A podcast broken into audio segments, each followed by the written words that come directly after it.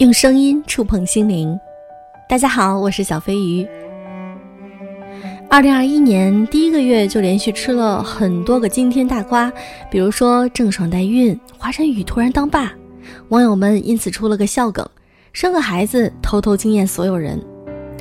我被惊吓多于惊艳，悄悄惊艳所有人的正确打开方式，应该是那些日复一日过好今天的普通人。所以今天。我想和大家分享一篇文章，来自于庆哥。悄悄惊艳所有人的正确打开方式，应该是这样的。前两天在家楼下新开的理发店做头发护理，店主是九零后，既是老板又是发型师，手艺不错，将我蓬松的头发打理的服服帖帖，还教我怎样养发。我还试了店里的艾草熏发和头肩按摩服务，体验感比周边我去过的几家都好。当天在那里办理了会员卡，还充了值。上一年周边的理发店倒闭了好几家，这家能够坚持到现在不简单。老板说，原先请了十几个人，现在剩下五六个。但他乐观地说，每天认认真真做事儿，不知道以后会怎样。今天能做到最好就最好。这家店原本在人流很旺的地段，但租金也贵，为了节约成本，才搬到我们家小区的商铺。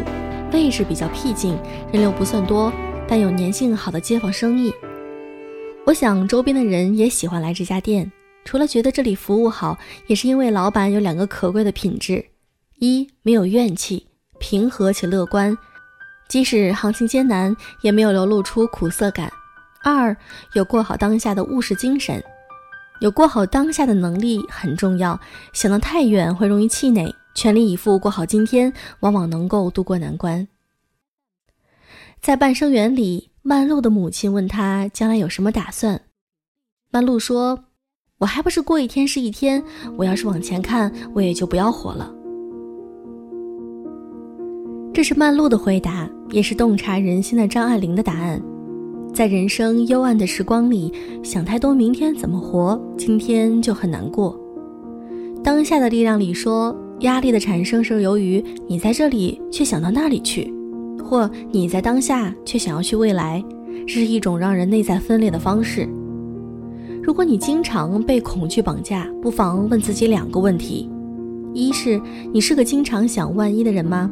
如果是，那就是在创造恐惧，而且这种恐惧毫无意义，因为你无法应对未来的情景，它压根就不存在，这是一种精神幻觉。你是个有等待思维的人吗？等待时机，等待成功，等待挣钱。如果是，那你就是个将希望寄托在明天的人。你需要未来，而不是现在。你越关注时间、过去和未来，你就会越多的错过当下。当下才是最珍贵的东西，因为它是唯一真正存在的东西。你的整个生命就是在这个永恒当下的空间中展开的。而这个永恒当下是唯一不变的常数，生命就是此刻。所以，消烦解忧，每天都元气满满的方法是关注当下的生命。一天的元气，一天当就够了，别让明天的烦恼折损今天的能量。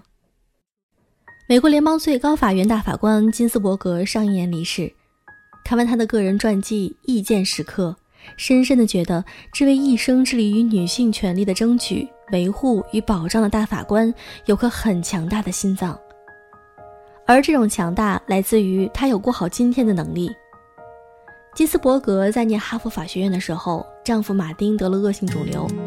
高中时，癌症已经夺走了金斯伯格母亲的生命。得知丈夫病情后，她很受打击，但很快就调整了心态。她不允许自己表现得好像马丁死了一样。即使当时丈夫的病情不乐观，她还是决定当下过好每一天。那时马丁要做放射治疗，至少要缺课两星期。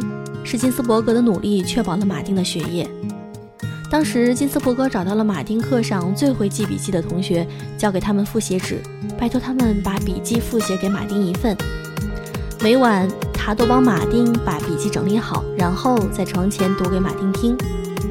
但是他并不知道马丁还能活多久，能活一天就要充实过一天。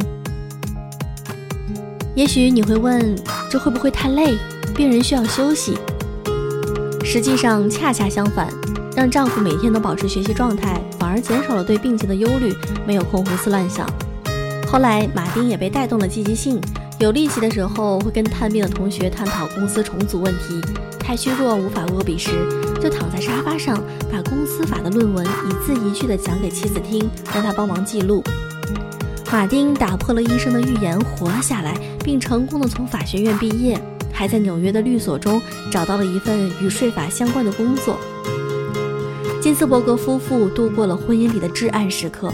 马丁能够战胜病魔的方法，无非就是将当下看成唯一的存在，没有过去，没有未来，踏踏实实的过好今天，就少了很多对病情担忧的杂念。这反而是一种疗愈方式。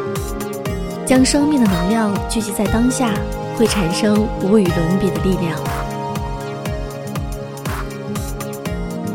当下的力量里说，你大脑中背负着一百件你在未来将会必须做的事情的重担，却没有将注意力集中在一件你现在就能够做的事情上。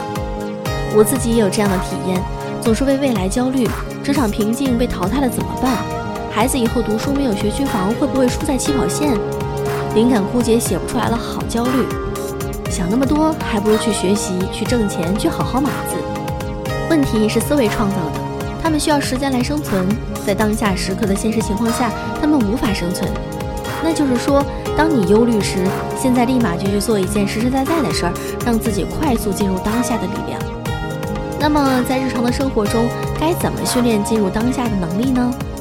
当下的力量提供了两个解决方案：第一，充分的利用你的感官，静静的用你的身体感受世界。这种感受只用眼睛看就好，不要去做任何的分析与解释。观察一些光线、颜色、形状、质感等，关注每个东西的当下状态。倾听大自然的声音，但不要去判断它。比如在公园里散步，静静的倾听声音之下的宁静，触摸一些东西，并感觉和认知它们的存在。同时观察自己的呼吸节奏，感觉空气的流入流出，感觉在你体内的生命力量，允许外在和内在所有事物的发生，接受万物的本然面目，深深的进入当下。二，运动能让你回归当下，爬山、跑步等运动能够迫使人进入当下时刻，在这些高度紧张的时刻里，我们能从时间、从问题、从思维中解放出来。尤其有些需要专注的运动，如攀岩等，一秒钟不活在当下，都有可能面临死亡的威胁，会迫使你必须专注于当下。纪录片《徒手攀岩》记录了亚里斯克完成徒手攀岩三千英尺酋长岩的全过程。记者问他：“只要一个小错，手脚一滑就会坠入死地，我不是很明白，难道你不怕死吗？”亚里斯克斯回答。我也不是期待这一天的到来，只是我专注于攀岩时，感觉顶峰就在我触手可及的地方，这会让我忘记这件事儿。这就是专注于当下的力量，全心全意的专注于某项活动，会忘记害怕和恐惧。村上春树将跑步当成一个习惯，十年如一日的坚持，因为他觉得跑步和写作很相似，都要集中力和耐力，必须不间断的写作，必须集中意识工作。一点点的将极限向上提升，注意不让身体发觉，这跟每天坚持慢跑强化肌肉，逐步打造出跑步者的体型是异曲同工的。现在的村上春树比十八岁的时候更强壮，更有力量感。如果你觉得工作无力、学习不能专注、喜欢胡思乱想，可以从运动入手，让身体进入当下的状态，过去的痛苦和未来的担忧都不复存在。真正的拯救就是在此时此刻。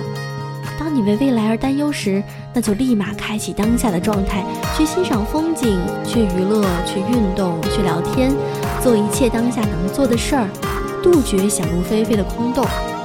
任何拥有的只有现在，要做就别等到明天。所以说，希望我们每个人都能够活在当下，因为当下对于我们来说没有恐惧。如果你长时间的活在对未知的恐惧中，那么你有很多事情都不敢去尝试。那我希望大家都能够活在当下，过好每一分每一秒。好了。今天的节目就是这样。如果你喜欢我的节目，请记得转发、点赞、评论哦，因为三连对于我来说很重要。感谢你们一直对我的支持，祝各位。